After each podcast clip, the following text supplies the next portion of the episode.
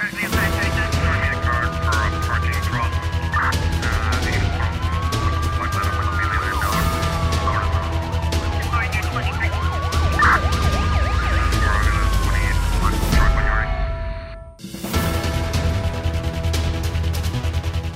Amadeu Oliveira vai continuar em prisão preventiva até janeiro do próximo ano. A medida de equação que terminava este domingo foi prorrogada por mais quatro meses pelo Tribunal da Relação do Parlamento, a pedido do Ministério Público, que alega a complexidade do processo e perigo de fuga. A decisão foi comunicada na tarde desta quarta-feira, em mais um dia da sessão de julgamento de Amadeu Oliveira. O coletivo de juízes que comanda as sessões de julgamento acredita que há risco de fuga do arguído, que, segundo diz, concebeu e executou como tem assumido assumido a fuga de Arlindo Teixeira, que acompanhou pessoalmente em todas as etapas de Cabo Verde até França. Durante a sessão da tarde de quarta-feira, a juíza presidente mostrou-se agastada com o atraso e a circunstância que disse serem estranhas da Assembleia Nacional se pronunciar sobre o pedido de autorização de dois deputados, António Monteiro e Demis Almeida, eh, para deporem na qualidade de testemunhas no processo que envolve o advogado. O julgamento começou no dia 29 de agosto e prossegue amanhã, sexta-feira,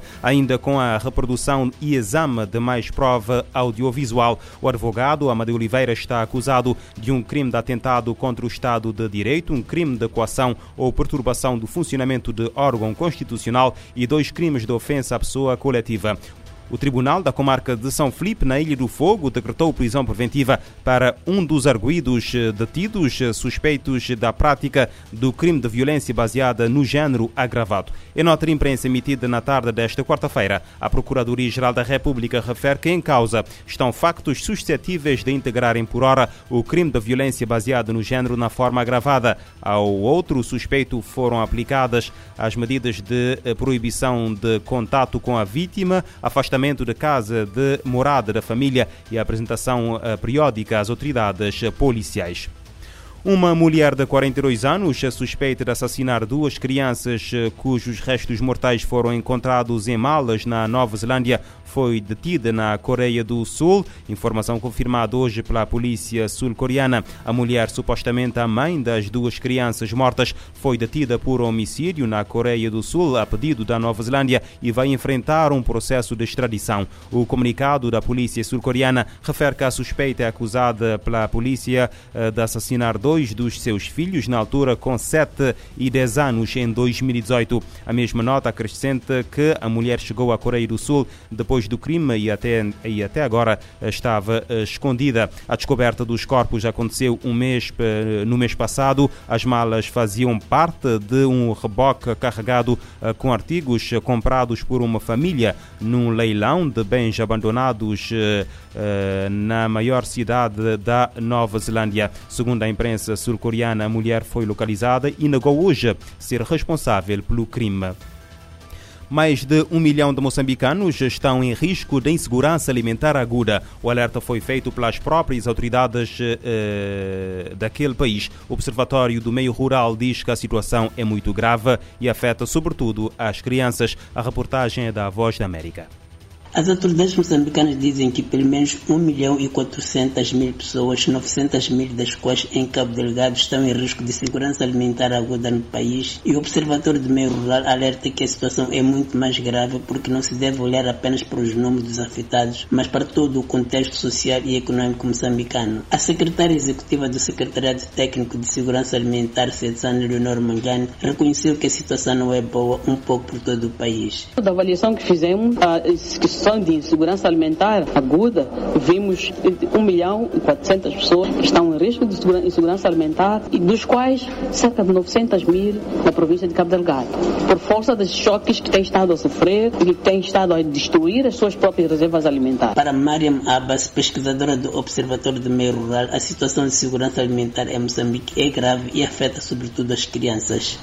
Podemos considerar ainda muito elevada uma situação grave. Até pouco tempo atrás, considerava-se que 43% das crianças com idade inferior a 5 anos de idade tinham desnutrição crónica. Agora foi partilhado o relatório do último IOF, do Ministério do uh, Orçamento Familiar, e com base nesse relatório percebemos que ainda existem 38% das crianças em situação de desnutrição crônica. Essa porcentagem passa para 16% se consideramos uma desnutrição crônica grave. Então, eu considero esses valores ainda muito, muito elevados. E se olharmos também para a distribuição entre o meio rural e o meio urbano, também podemos ver que a, a incidência da desnutrição crônica é muito maior no meio rural, que atinge cerca de 42% das crianças.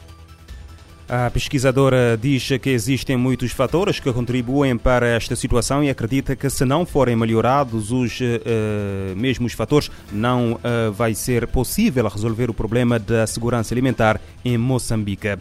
E o chefe da ONU afirma que a Assembleia Geral acontece num momento de grande perigo. Guterres diz que o mundo está arruinado pela guerra, castigado pelo caos climático, marcado pelo ódio e envergonhado pela pobreza, fome e desigualdade. Às vésperas dos debates de alto nível da Assembleia Geral, o secretário-geral da ONU, Antônio Guterres, falou a jornalistas nesta quarta-feira e avaliou que o mundo está arruinado pela guerra, castigado pelo caos climático, marcado pelo ódio e envergonhado pela pobreza, fome e desigualdade. O chefe da ONU afirmou que o principal evento das Nações Unidas acontece em um momento de grande perigo, em que as divisões geoestratégicas são as mais marcadas desde a Guerra Fria. Assim, enquanto diversos chefes de Estado e governo se preparam para participar no debate geral em Nova York, Guterres pediu que eles levem a esperança a um mundo fraturado e aumentem os esforços para combater a crise climática. Em seu discurso, ele citou a visita ao Paquistão, onde esteve após as inundações que arrasaram grande parte do país. Um terço dos paquistaneses estão em situação de vulnerabilidade. Ao analisar a questão climática, ele afirma que sua passagem pelo país asiático foi como olhar para uma janela no futuro, em que o caos é permanente e de escala inimaginável. Da ONU News em Nova York, Mayra Lopes.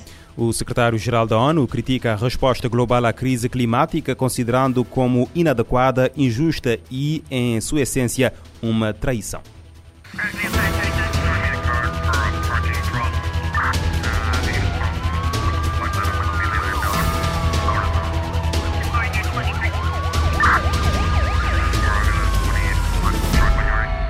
Este programa está disponível em formato podcast no Spotify e em radiomorabeza.cv.